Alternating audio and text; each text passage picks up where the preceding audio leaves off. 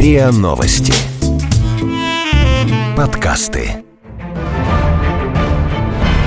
Заговор классиков. Поэт и князь, ближайший друг Пушкина, участник реформы Александра I, декабрист без декабря, богатый наследник, проигравший в карты полмиллиона рублей, несчастный отец, переживший трех дочерей. Мыслитель, прошедший путь от негодования к смирению, первый по времени критик коммунизма в России. Все это Петр Вяземский. В сегодняшнем выпуске разбираем его неожиданные высказывания о Пушкине, цензуре, женщинах, царях и русском боге.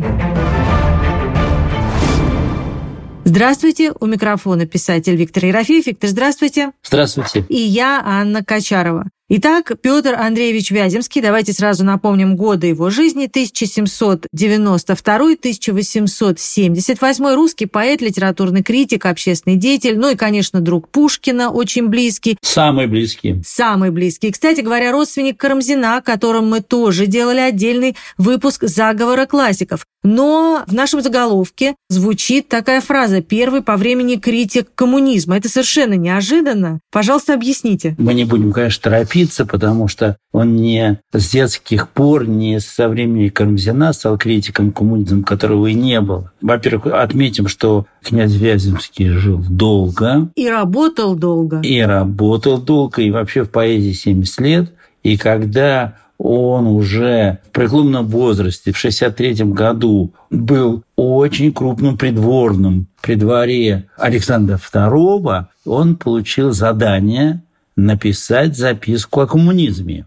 И он это выполнил. Он написал эту записку, будучи вообще врагом и не только коммунистов, но даже разночинцев, он считал, что они порождение массового сознания, а уж тем более коммунизм и иностранный, европейский. Он написал записку. В общем, резко высказался. Очень резко высказался, но одновременно сказал, что эти кружки коммунистические, эти собрания не нужно так подавлять только силой. Надо вести воспитательную работу. Просвещение и образование – лучшие формы борьбы против коммунизма. Кстати говоря, он был, на мой взгляд, прав. То есть он такой был тоже русский просветитель, как э, и Карамзин, кстати, с которым его связывали узы родственные. Ну, это время было просвещение, да, конечно. Безусловно, он весь рожден просвещением. Единственное, что если просвещение все таки стояло литературу на позиции классицизма, то он двинулся в сторону романтизма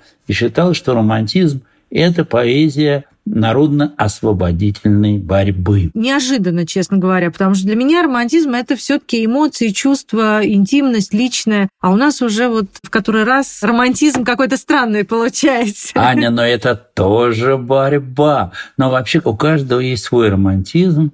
Нет такого определения, как Сейчас слово постмодернизм тоже имеет огромное количество определений. Дело в том, что это все такие назывные слова, которые как бы угадывают что-то, но до конца ничего не определяют. И все-таки он для нас, конечно, прежде всего поэт, правильно? Конечно, он прежде всего поэт и баловин судьбы. Об этом писал Пушкин. Он богатый, он счастливый, он талантливый, он остроумный, он вообще все что можно сказать положительное о человеке. И с этим положительным запасом он вступает в жизнь, он еще при этом такой розовощекий, такой с блуждающей иронической улыбкой. Вообще он мне по-человечески очень нравится. Он, мне кажется, один из тех, которые вот именно как поэт хотели сделать литературу больше, чем поэзии. Вспомним тут нашего Евтушенко. Дело в том, что он в поэзию, в литературу вообще включал и дневники,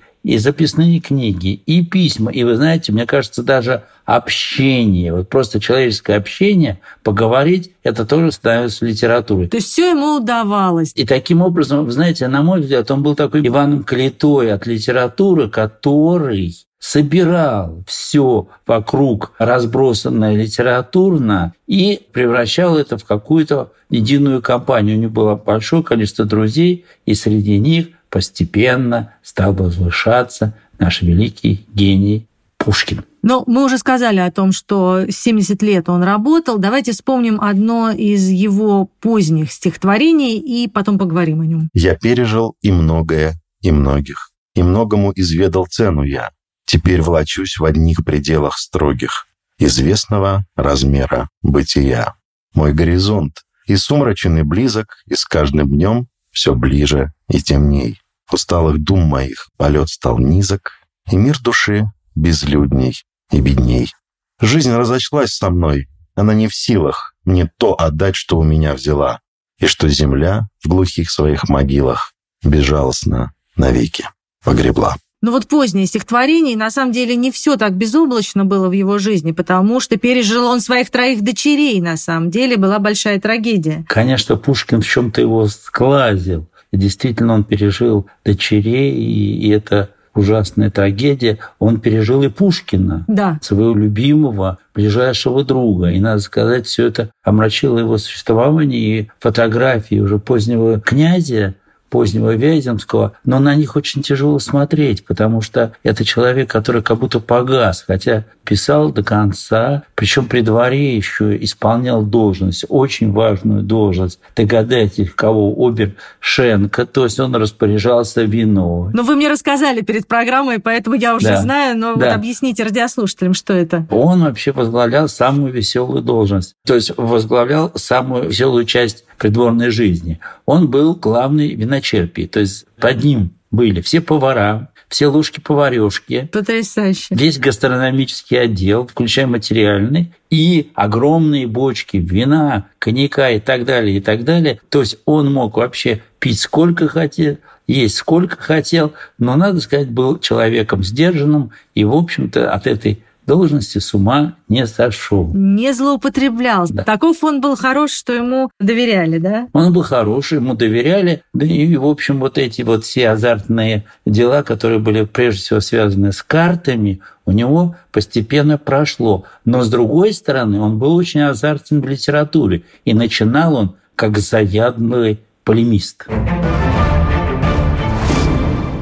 Виктор, вы уже назвали его полемистом. Давайте поймем все-таки, с чего он начинал и к чему пришел, потому что вот у нас уже в памяти это позднее стихотворение, которое мы только что послушали. В чем возражалась его полемика ранее? Надо сказать, что он был прежде всего человеком, что называется, новатором. То есть он боролся против архаистов, он боролся против классицизма, против вот этих всех псевдоэлегий, посвященных древним богам и древним героям. Он хотел, чтобы поэзия была ясной, умной, конкретной, была связана с страной, в которой она рождается. И в этом смысле он, в общем, что называется, постепенно вот именно в себе, представьте себе, выращивал то дитя, которое станет Пушкиным. То есть он как бы подготавливал Пушкина к тому месту, которое он должен будет занять. Он был представителем Арзамаса, это вот такое модное и популярное и новаторское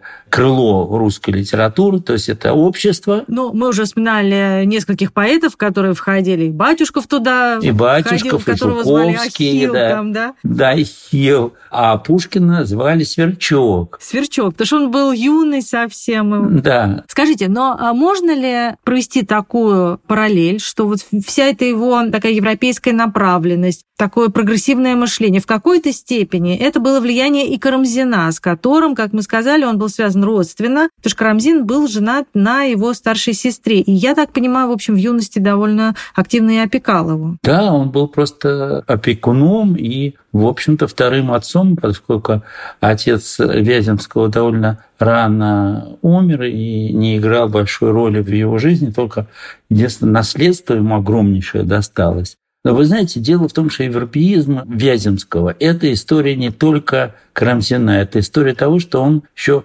определенное время жил в Варшаве. Угу. И насмотрелся, и нагляделся вот этой вот ближайшей Европы вдоволь. И в 1818 году туда приехал Александр I, и там произнес очень либеральную речь которая была связана с польской конституцией, была связана с идеей того, что в России будет конституция. Вяземский произвел огромное впечатление на царя, потому что он переводил эту царскую речь. С русского на польский? По-моему, с французского на польского, да. Я думаю, что это произвело огромное впечатление на царя и его быстрота перевода, да и вообще он был такой легкий, остроумный человек, и Александр его приобщил. То есть мы тут оказываемся рядом с человеком, с нашим сегодняшним героем, который идет по кромке русской истории. Он подготавливает проект Конституции. Но в следующий раз, когда царь приезжает в Варшаву, вдруг выясняется, что этот проект ему уже не интересен, и Вяземского он даже не приглашает на встречу. Идем дальше. Почти в это же время возникает записка, но не о коммунизме, который будет потом-потом. Это позднее, да. Да, потом позднее. При другом О том, что надо освобождать крестьян от крепостного права. Подписывают разные важные люди, включая тоже нашего молодого князя. И князь Васильчиков, который тоже подписал это, вдруг на следующий день отзывают подпись, не знаю уж почему. И царь тогда говорит, ну подождите, давайте будем разбираться. Так вот они разбирались до того времени, когда уже Александр II решил освободить крестьян. То есть долго разбирались. Поезд истории аккуратно, медленно, но ушел в другую сторону. А Вяземский остался на этой стороне. И он стал как бы диссидентом и оппозиционером не потому, что он что-то изменил, а потому, что он как бы остался на тех же позициях. Считайте, что он был таким старовером. Он думал, что все нормально. А поезд уходил, уходил, уходил. Аракчеев, военные поселения и так далее, и так далее. И, надо сказать, это не прибавляло особенно больших надежд на изменения государственные. И он пошел в сторону сторону декабристов. А можно ли сказать, что он в своей поэзии был менее радикален, чем в переписке, в каких-то личных дневниках и так далее? Он был, по-моему, радикален во всем поначалу, но постепенно по службе он стал терять эту радикальность, потому что эта радикальность раздражала бешено начальство, и поэтому его радикальность ушла в переписку с Пушкиным, например, его радикальность ушла от встречи с людьми, близкими к декабризму, и вообще в его поэзию, потому что, в конце концов, он пришел к такому состоянию, что на самом деле написал гимн декабризма. Катехизис декабризма – это стихотворение, которое называется «Негодование». И, надо сказать, это страшно острое стихотворение. Он загорится. День. День торжества и казни. День радостных надежд, день горестной боязни. Раздастся песнь побед вам, истины жрецы. Вам, други чести и свободы, вам плач надгробный, вам, отступники природы, вам, притеснители, вам, низкие льстецы. Виктор, но его еще называют декабристом без декабря. Что это значит? Откуда такое понятие? Дело в том, что несмотря на все его негодование, он реально понимает, что оппозиция, декабризм – это идеи, которые не усваиваются русским народом, что русский народ живет своей жизнью, а декабризм – своей. И поэтому он подозревает, что если идти в сторону радикальных изменений, то, собственно, поддержки никакой не будет. И в этой связи он пишет очень интересное письмо Пушкину. Давайте мы его послушаем. «Ты сажал цветы, не сообразясь с климатом. Оппозиция у нас бесплодное и пустое ремесло во всех отношениях. Она может быть домашним рукоделием про себя и в честь своих пенатов, но промыслом ей быть нельзя. Она не в цене у народа. Поверь, что о тебе помнят по твоим поэмам, но об опале твоей в год и двух раз не поговорят. Ты служишь чему-то, чего у нас нет. Хорошо, с декабристами вроде бы все ясно. Давайте дальше. Пушкин писал действительно, что ты невероятно счастлив. И вот мы тоже говорим о том, что он был удачлив, счастлив и в своем браке тоже. Так ли это было на самом деле? Даже Вера Федоровна и его жена красивая, она одно время увлекалась Пушкиным, когда Пушкин... Или Пушкин ей тоже, по-моему, был увлечен, нет? И Пушкин, и тоже, да. И вообще даже непонятно, был у них роман или нет, но они всегда дружили всю жизнь. И надо сказать, что Вяземский ревновал к Пушкину. Ну, какой-то потрясающий клубок, да, и близкие друзья, и ревновал. Да, и ревновал. Это длилось очень долго. И, конечно, Вяземский, так же, как и Пушкин, очень интересовался натурой женщин. И в этом смысле в своих записных книжках, которые я обожаю, там очень много ума и красоты мысли, и просто, скажем, хорошо написаны эти записные книжки, он о женщинах отзывался довольно Интересно. В женщинах мы видим торжество силы слабостей. Женщины правят, господствуют нами, но чем? Слабостями своими, которые нас привлекают и очаровывают. Они напоминают вояние, представляющее Амура верхом на льве. Дитя обуздывает царя зверей. Продолжаем разговор о Вяземском и вспомним даже, что он был не только поэтом и общественным деятелем, но и историком, и первым председателем исторического общества. И в этом смысле можно найти разные интересные какие-то исторические примеры в его записках. Виктор, расскажите. Прежде чем говорить о записках, вспомним все-таки главное его участие в истории. Он был участником Бородинской битвы. Да, кстати. Причем смелым участником.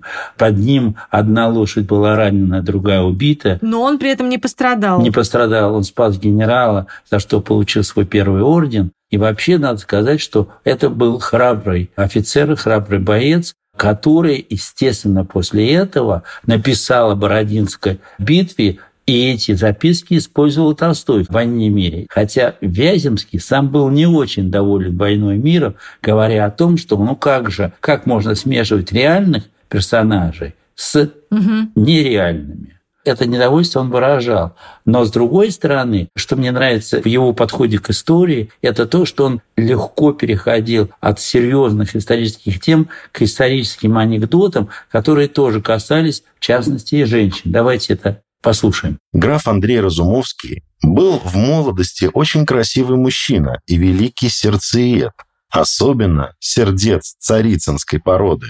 Когда он был назначен послом к Неапольскому двору, славному в то время красотой знаменитой королевы, он после первого представления ей распустил по городу слух, что он не признает королеву такой красавицей, каковой славет она. Это, разумеется, до нее дошло, и задрала за живое, то есть за женское самолюбие.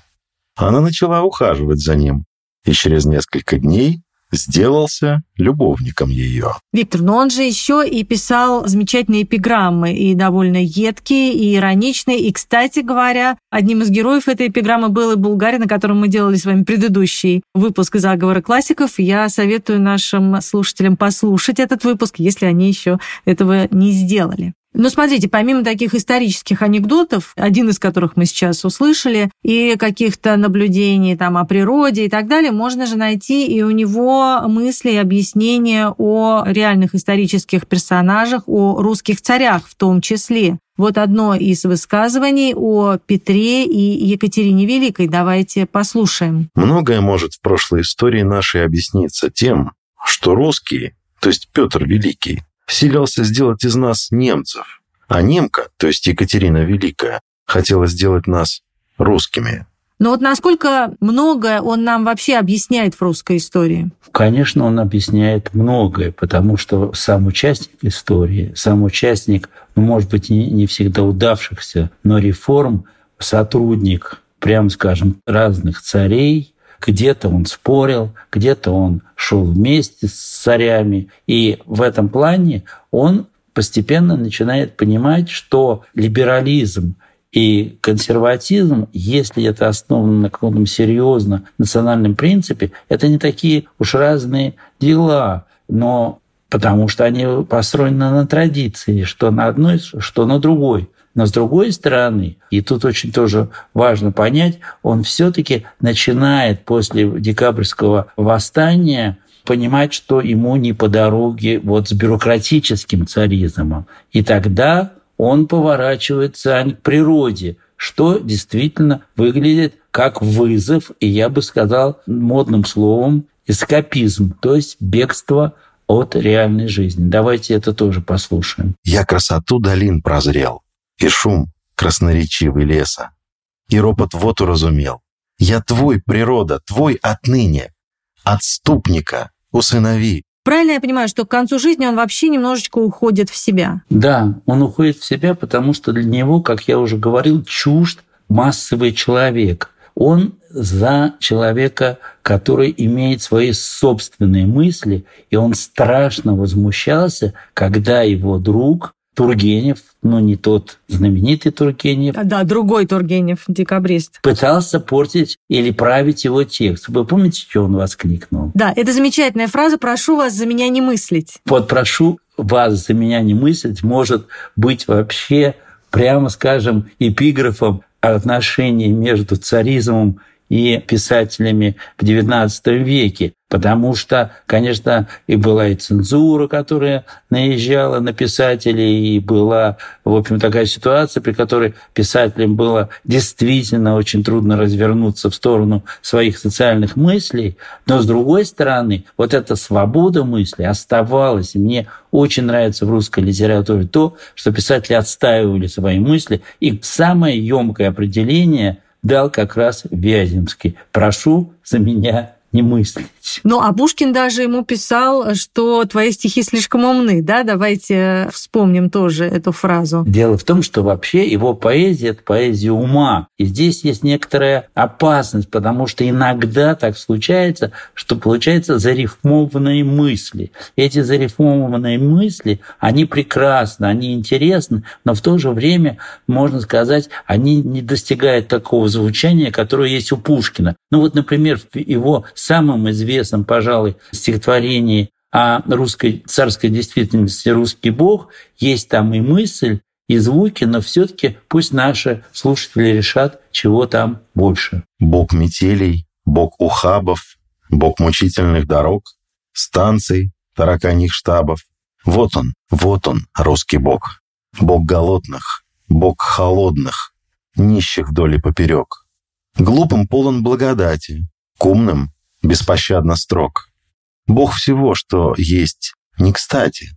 Вот он, вот он, русский бог. А вообще, о чем это стихотворение? Я думаю, что это стихотворение вызвано его долгими и, надо сказать, многолетними путешествиями по стране, где он встречался с самыми разными нелепостями провинциальной жизни, и которые он в этом стихотворении не описал. И описал это, как всегда у него, иронично, и всегда подчеркивая то, что патриотизм – это не просто преклонение перед всем русским, но и отрицание иностранщины, но это еще как бы трезвое представление о том, что творится в стране. Но надо сказать, тем не менее, что Пушкин, который очень внимательно следил за его произведениями, все-таки был недоволен тем, что в нем, в Вяземске, в его стихах, и мы уже сейчас их послушали, не одно, много ума, и не хватает вот той музыкальности,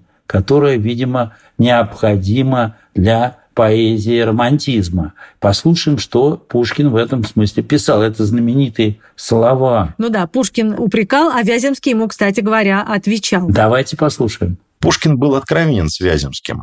Твои стихи слишком умные, а поэзия, прости господи, должна быть глуповата. Экой ты неуимчивый.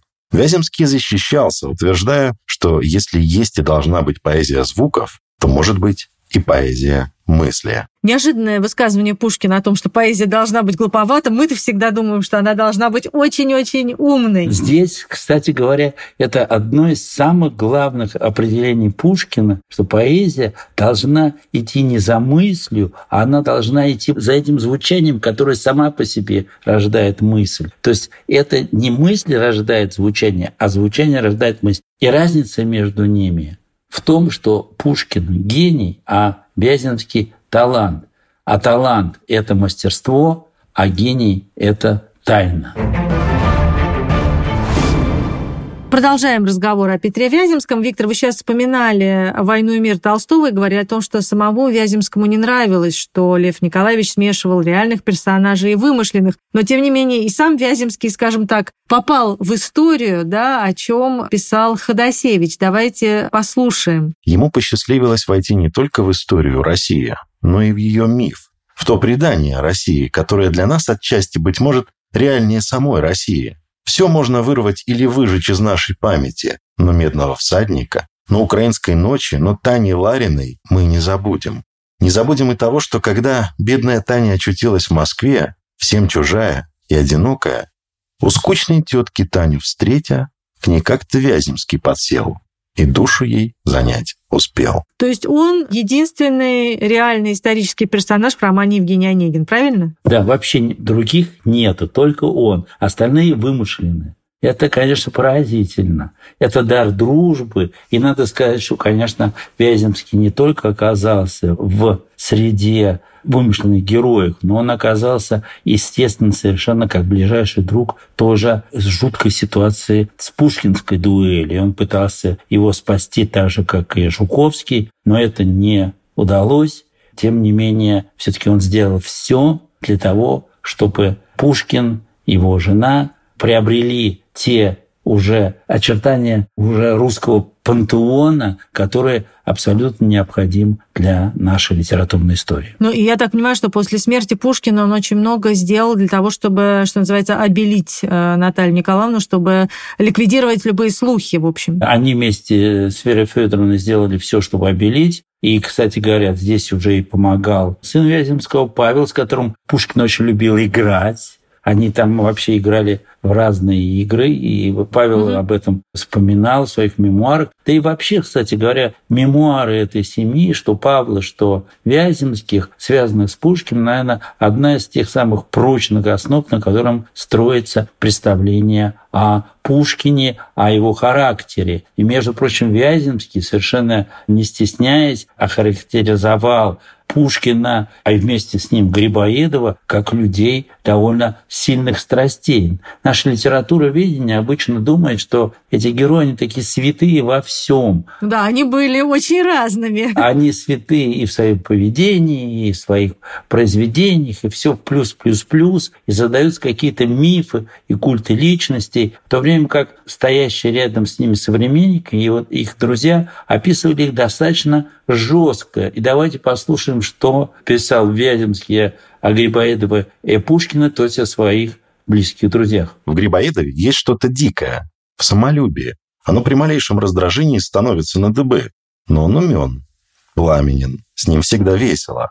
Пушкин тоже полудикий в самолюбии своем. И в разговоре, в спорах были у него сшибки здорные. Конечно, вот такие высказывания делают, в общем, из э, русских классиков, русских писателей живых людей, абсолютно со своими страстями и эмоциями. И очень хочется, чтобы на нашей передаче они выглядели живыми, становились живыми, потому что эти живые люди писали эти стихи прекрасные и рассуждали. Посмотрите, с другой стороны, как Вяземский пошел против течения, ведь тогда, в общем, клевали французский язык, говорили, как ужасно, что русские говорят по-французски. Грибоедов смеялся над этим. В тот же Грибоедов в своей комедии, ну и много-много.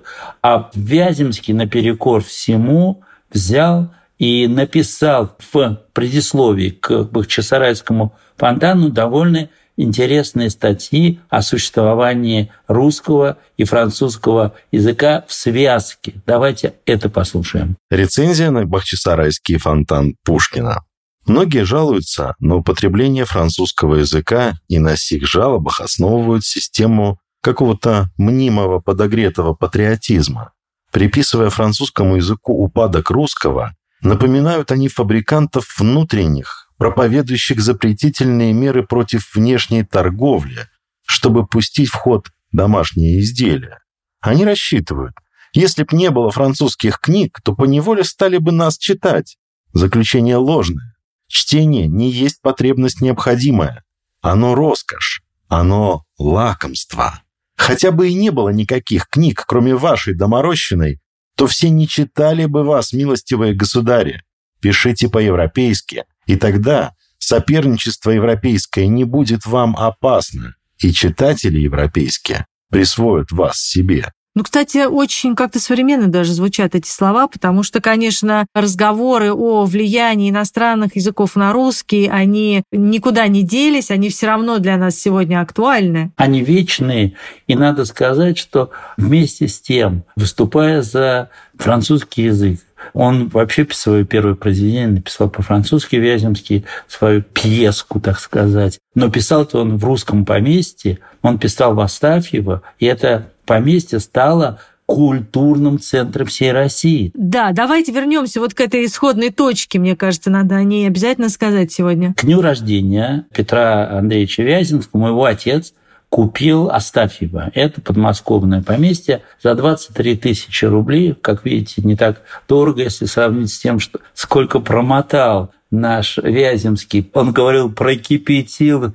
полмиллиона рублей. Потрясающе. Так вот, возникла Астафьев. Я помню это Астафьев очень хорошо, еще по советским временам. Там был дом отдыха Совета Министров, и мои родители, отец был послом, поэтому имел право время от времени значит, меня засылать в хорошие дома отдыха. И я помню, что когда я сдал экзамен на, на филологический факультет, я туда уехал в конце августа, вдруг приезжаю и смотрю, боже ты мой, да что же это такое? Я увидел, я не знал, что это Вяземский, я не знал, что там 8 томов написал Карамзин. Свои истории. Я просто увидел поразительное здание, хотя и превращенное, что знает что, в советский дом отдыха, с наметками на бывший прекрасный парк, где-то текла там река и все прочее. И знаете, я вдруг подумал, что в конечном счете вот это Астафьева тоже на меня повлияло, потому что какой-то элемент вот любви к Подмосковью, начнем хотя бы с этого, у меня остался именно благодаря Астафьеву. Потом я узнал вот и готовясь к нашей программе, что Астафьев это было действительно большое дворянское гнездо русской культуры. То есть в этом гнезде вообще зарождались самые различные интересные литературные мысли. Здесь был Пушкин, здесь был Батюшков, здесь был Жуковский. И вообще они хохоча говорили о том, что как бы нам бы всем собраться, поехать в Европу и написать вместе сборник про Европу. Вот будет здорово. И европейцы тоже нас напечатают. И денег зарабатывают. Эх, это действительно было бы здорово, конечно. Это еще тоже поразительно, что они держались вместе. Это была какая-то единая группа. Такой круг, да, особый. Да, это люди, как будто как бы сообща вынашивали гений Пушкина. Они его очень быстро почувствовали, очень рано, но они его вынашивали, и в конце концов состоялось. И тут оставь его, можно сказать, это тот самый родильный дом, который помог Пушкину стать Пушкиным. Сегодня мы шли от поздних стихов Вяземского, которые позволили нам сразу понять масштаб его личности, к этому прекрасному «Оставь его». И давайте все таки подытожим, поймем, вот чем он нам важен, Вяземский. Старший друг Пушкина, историк, политический деятель. Основные пункты. Прежде всего, я думаю, что все таки в разработке стихов он сделал большой шаг именно в сторону современного русского языка его мысли выражаются, ну, послушайте этого русского бога, которого мы уже привели, его мысли выражаются теми же самыми соединениями слов и понятий, которые понятны нам абсолютно стопроцентно. Даже у батюшкова, пожалуй, такого еще нету. То есть здесь совершенно современный русский язык уже. Современный русский язык, и написано это все легко, просто, понятно и одновременно глубоко. Вот это, наверное, самая сильная Вязем. Второй – это все таки оставь его, то есть это гнездо русской культуры, откуда вышли очень много всяких интересных и глубоких мыслей. Ну и третье, наверное, я думаю, все-таки его историческое и государственное значение, потому что благодаря его запискам, благодаря его деятельности, благодаря его уму, уникальному, глубокому ему, мы начинаем постигать лучше Россию.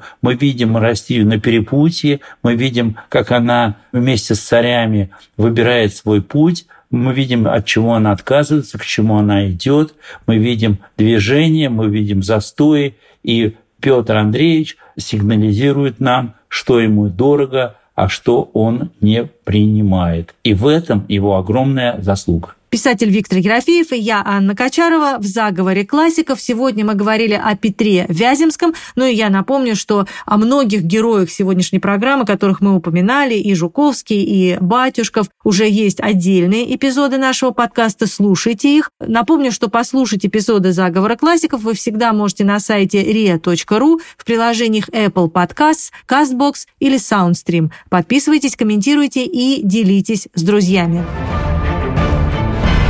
Заговор классиков.